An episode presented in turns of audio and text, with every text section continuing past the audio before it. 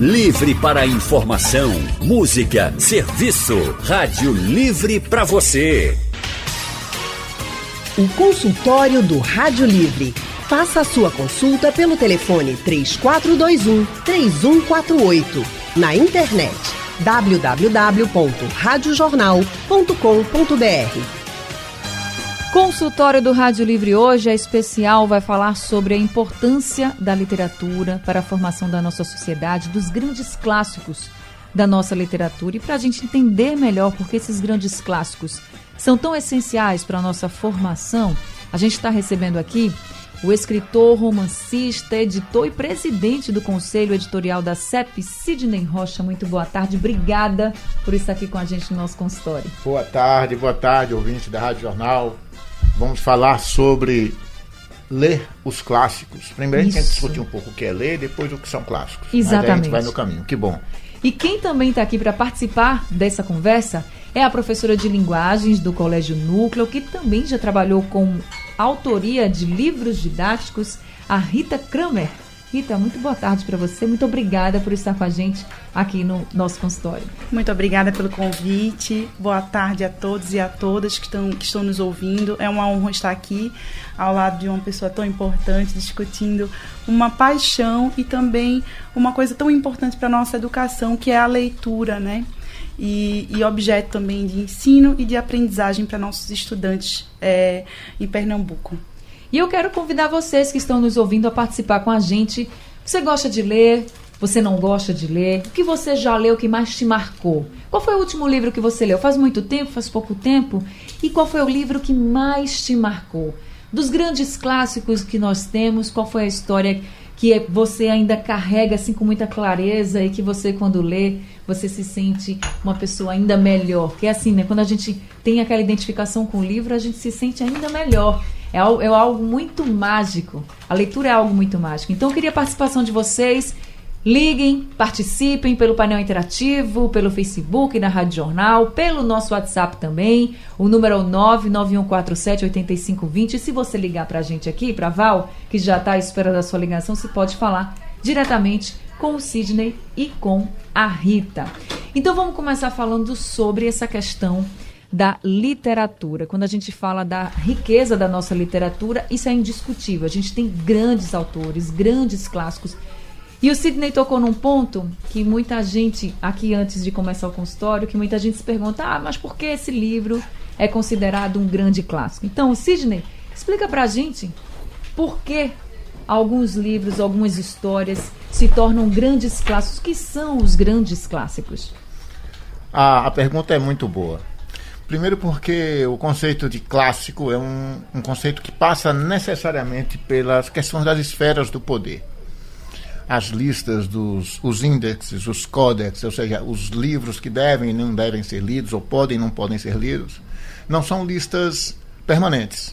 Embora nós possamos conceituar de algum jeito os clássicos, até os próprios autores clássicos da crítica literária, como Harold Bloom, como, como Ítalo Calvino, como Roger Luiz Borges, é, de, tentaram definir o que é o clássico. É o que a Rita, eu e a Rita vamos tentar hoje definir um pouco mais para o ouvinte, espero, como é que ele pode reconhecer um clássico enquanto lê. Porque às vezes a gente, a gente pode tomar um vinho, para quem toma vinho, e dizer, poxa, que vinho bom. Mas o, o bom e o ruim também não é o conceito para o clássico. Por exemplo, é, um livro é clássico não é porque ele seja necessariamente bom. Um livro é clássico porque em, seu, em um determinado tempo ele, ele, ele constituiu um, um pouco que nós chamamos de a mentalidade de uma época, como pensava uma época. Então, muitas vezes, a gente tem que definir um clássico e notar que este conceito é um conceito que se altera também no decorrer do tempo. E quando esse livro, a história dele, que naquela época concretizou aí como clássico, uma história muito forte, muito atual. Ele ultrapassa gerações e continua sendo muito atual. Eu, antes de vocês chegarem aqui, eu estava dizendo aqui no estúdio que um dos livros que me marcou bastante na adolescência foi Capitães de Areia, de Jorge Amado. E para mim, é um livro muito atual.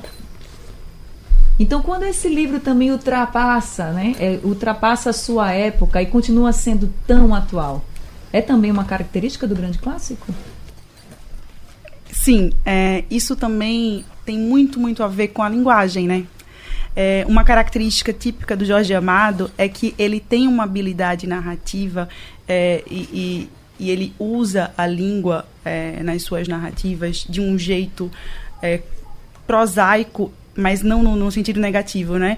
Com a coloquialidade que encanta e que carrega o leitor, de modo que é, a gente, que é um leitor contemporâneo, que é um leitor que gosta de uma narrativa mais dinâmica, né? A gente que está aí é, super conectado, lendo muito texto pela internet, a gente ainda consegue se conectar bastante com esse tipo de narrativa. Eu acho que também tem muito a ver com a linguagem, que é principalmente meu campo. Além disso, tem os temas né? Quando um clássico ele toca em temas que são essencialmente humanos e que todo mundo consegue se reconhecer nas questões dos personagens, nas questões narrativas, além de se conectar com aquela linguagem, aí aquele clássico ele fica cada vez mais atemporal, né? Ele se é, ele se legitima como clássico realmente. E aí é o caso de Jorge Amado, né? Que não somente para os brasileiros, mas ele é um autor super traduzido no mundo todo, muito famoso. Ele é um clássico que atravessou essa questão identitária e cultural, né? Porque ele tem muita importância aqui na história do Brasil, né? É, para nossa identidade, para a construção da identidade literária e também linguística do português brasileiro, mas é, ele é um clássico porque a narrativa dele também consegue atravessar essa questão geográfica e tocar outros públicos. Tá certo. Eu vou para um rápido intervalo agora. A gente tem que ir para fazer esse intervalo, mas a gente volta rapidinho daqui a pouco falando mais sobre a importância dos grandes clássicos da literatura. E eu citei aqui Capitães de Areia, para quem não leu, é um livro que fala de abandono, pobreza, criminalidade, sincretismo religioso. É um livro muito bom, quem quiser ler também vai ser uma grande leitura.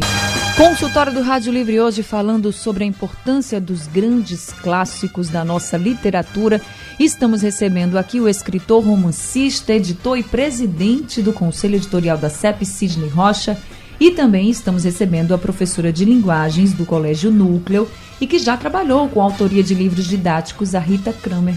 Estão aqui no nosso consultório. Nesse bloco, já queria começar conversando com vocês sobre a proibição do governo de Rondônia de que, na verdade, mandou retirar alguns clássicos de escolas públicas, né? livros clássicos da nossa literatura. Os Sertões foi um desses livros. E eu queria saber de vocês como vocês receberam em pleno século que estamos vivendo, em pleno 2020, vamos dizer assim, uma notícia como essa. Rita. Então, é, é uma sensação um pouco ambígua. É, a gente vem aí numa sequência de notícias bem assustadoras, né? Sobre cultura, sobre audiovisual também, né? De, de algumas atitudes governamentais de censura. E aí essa, essa em relação aos livros me fez pensar em duas coisas. Um fenômeno que tem acontecido é que quando a, o governo ou alguns governos têm tentado censurar algumas obras, isso tem causado na internet um efeito rebote isso tem divulgado as obras, porque isso gera um, um rebuliço tão grande na internet que acaba que o pessoal começa a procurar essas obras. Então, é, bom, é péssimo né, que o governo tente controlar, é, tente proibir ou, ou, retirar, não, não é nem proibir, proibir, né, tirar de circulação ou é, livros que são essenciais, que são clássicos da literatura, né, que servem para a formação do leitor nacional, e aí eles estão no currículo pedagógico por razões pedagógicas que foram acordadas por um grupo que entende daquilo. No entanto, se esses livros para aqueles alunos seriam só uma lista de obrigações para ler agora, podem ser livros mais interessantes porque é, se eles foram, né, se eles entraram em pauta por uma proibição, talvez gerem um interesse, um engajamento nessa cultura de internet. Então, do ponto de vista como professora, eu vejo esses dois lados. Para quem não acompanhou a notícia, o governo disse para retirar das escolas, das escolas estaduais esses livros, esses clássicos, porque considerou que tinha conteúdos inadequados às crianças e adolescentes. Sidney, queria que você falasse um pouquinho, você como escritor, porque conteúdo inadequado é até difícil da gente entender, a gente que conhece esses grandes clássicos, entender onde eles quiseram chegar com essa, com essa justificativa, né?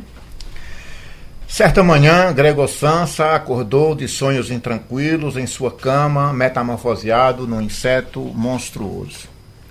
Esse é o primeiro parágrafo de A Metamorfose de Franz Kafka, um dos livros proibidos pelos gênios da maldade de Rondônia.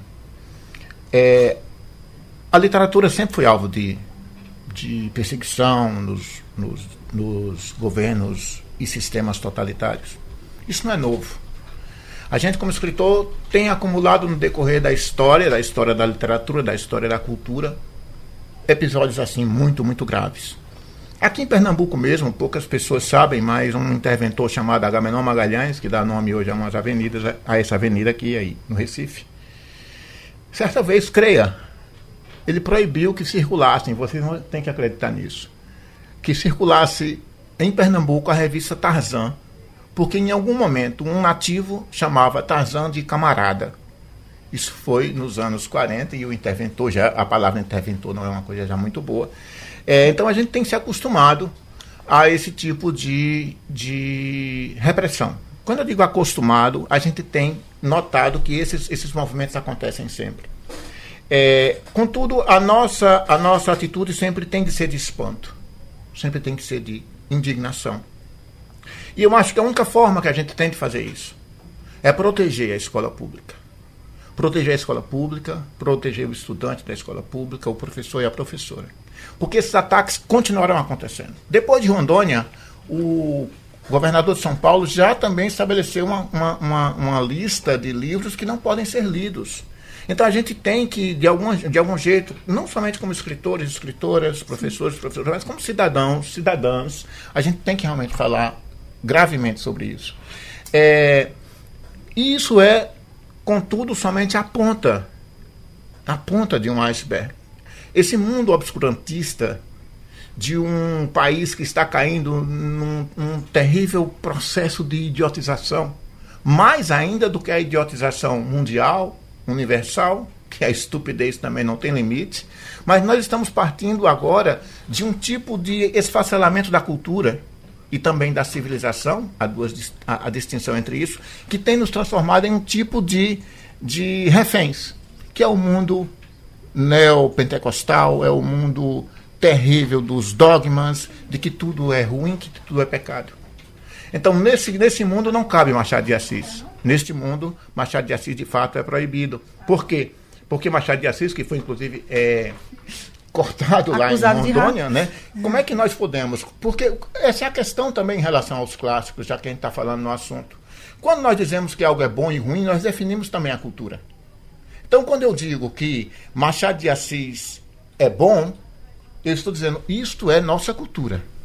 Isto nos representa como ser, como, como elementos culturais, como indivíduos distintos na coletividade.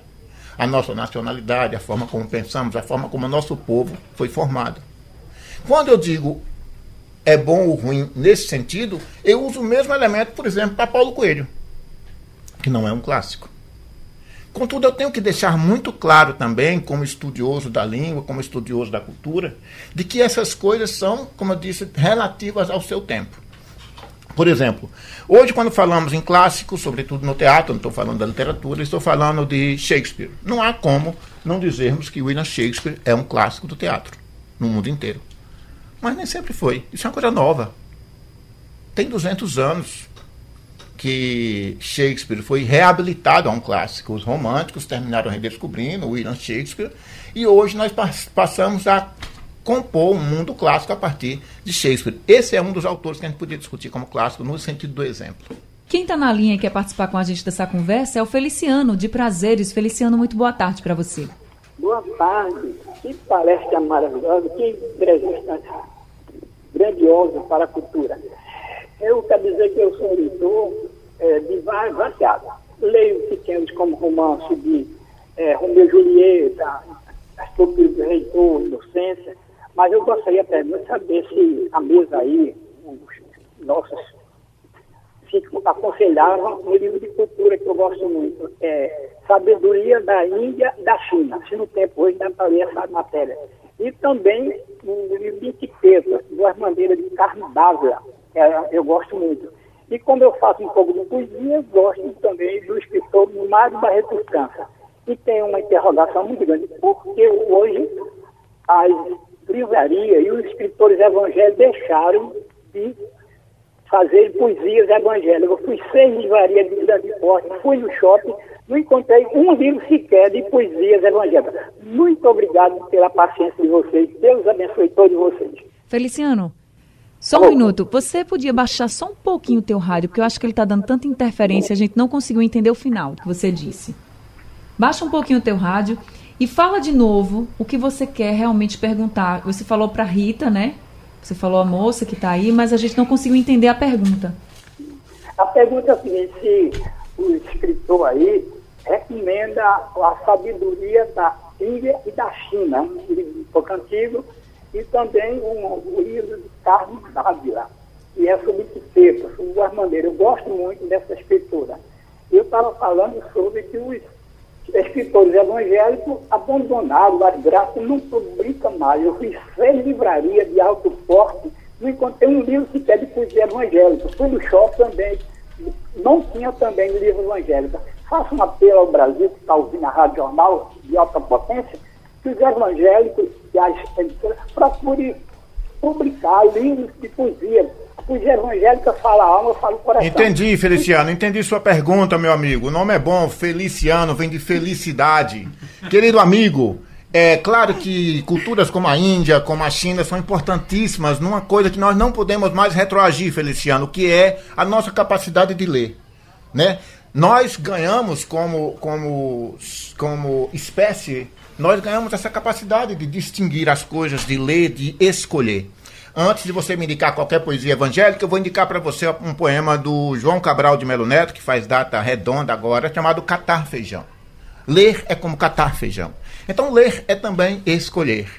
É, então, os povos todos, as civilizações, a Índia, a China, o Japão, a, a, Inglaterra, todas elas, Feliciano, são importantes no contexto de garantir certa universalidade. Os clássicos têm essa característica. Nós acabamos de falar aqui, não sei se você ouviu, de William Shakespeare, que é um escritor inglês. Contudo, sendo ele inglês, ele fala também para o homem do Ceará, fala também para o homem da Conchinchina, fala também para o homem e para a mulher de Pernambuco, porque ele tem isso que os clássicos garantem, Feliciano, que é justamente a capacidade de nós nos espantarmos a cada vez que lemos. E nós, quando um escritor fala em um clássico, fala é, na sua história, ele não está falando nele mesmo, está falando na universalidade, no homem universal.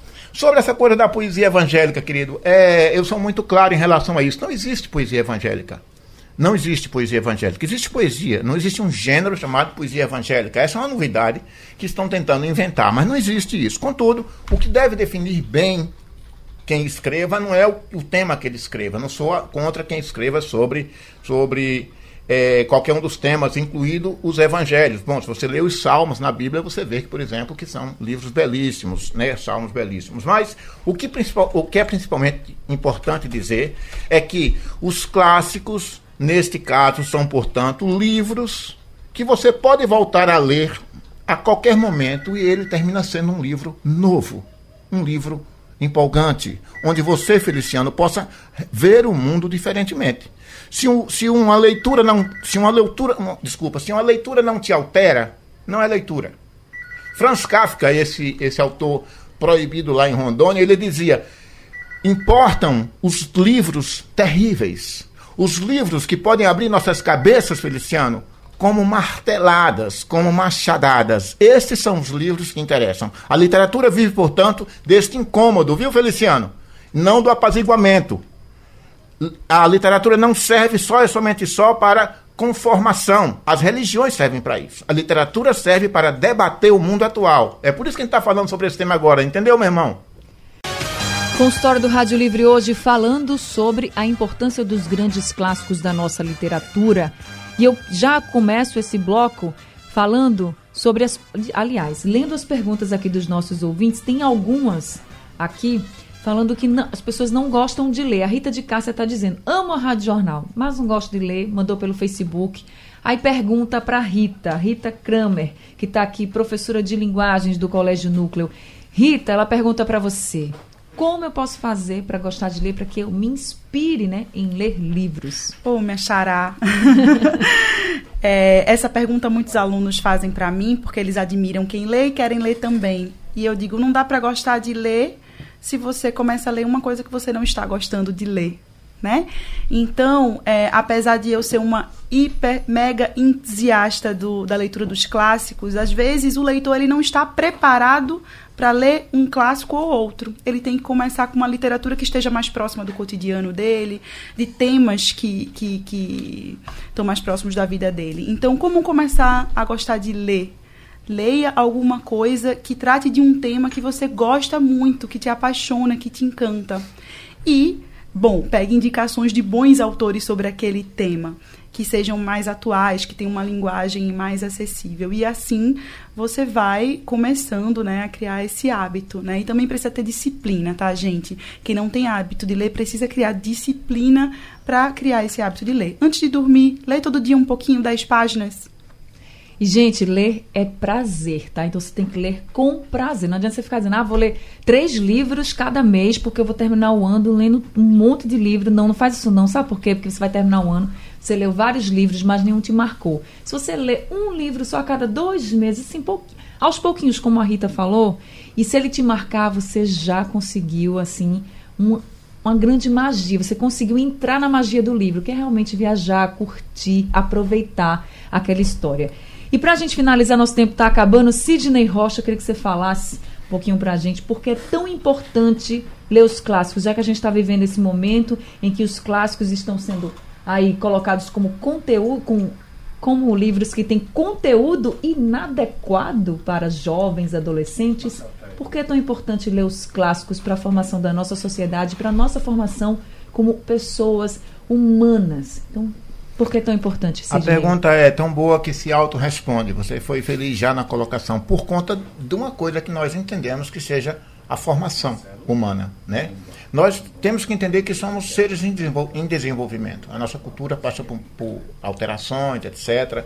O processo civilizatório passa por alterações. Nós estamos vivendo praticamente uma barbárie, barbárie cultural, uma guerra cultural, né? Um aniquilamento do, do indivíduo, o aniquilamento das sub subjetividades, das transsubjetividades até. Ou seja, hoje, de alguma forma, no Brasil, se instalou de tal grau a estupidez desse governo que revela um tanto também do que nós somos. Essas pessoas estão lá representando de algum jeito, postas lá por um processo democrático, etc.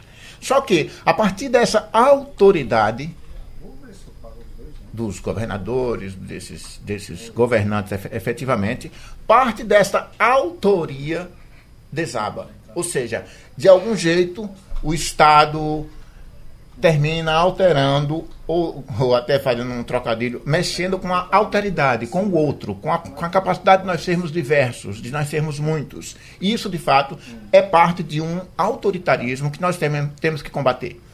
Claro que eh, essas listas, esses índices, essas perseguições é, temos que olhar com muitos olhos, muito atentos, mas, por favor, Recife, por favor, Brasil, especialmente Rondônia neste momento, que está nos ouvindo também pela internet.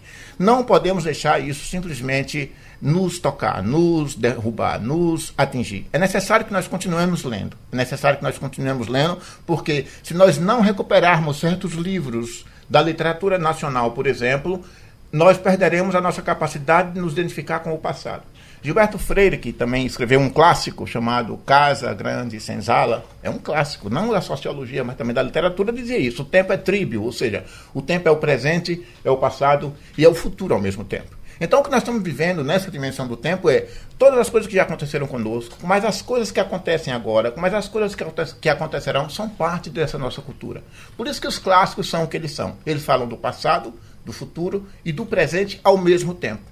Né? Então nós temos que entender isso e a partir da leitura e a partir de uma releitura também de nós como povo nos transformarmos nessa clássica identidade nacional.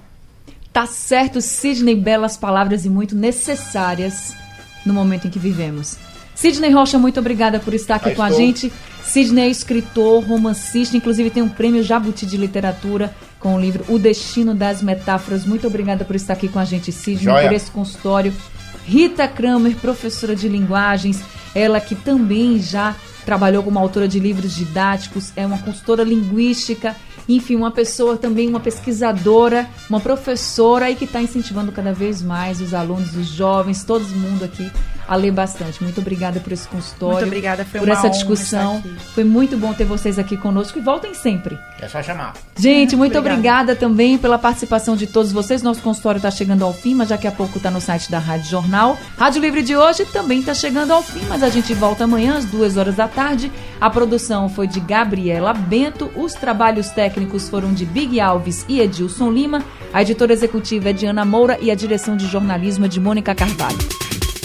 Sugestão ou comentário sobre o programa que você acaba de ouvir, envie para o e-mail ouvinte@radiojornal.com.br ou para o endereço Rua do Lima 250, Santo Amaro, Recife, Pernambuco.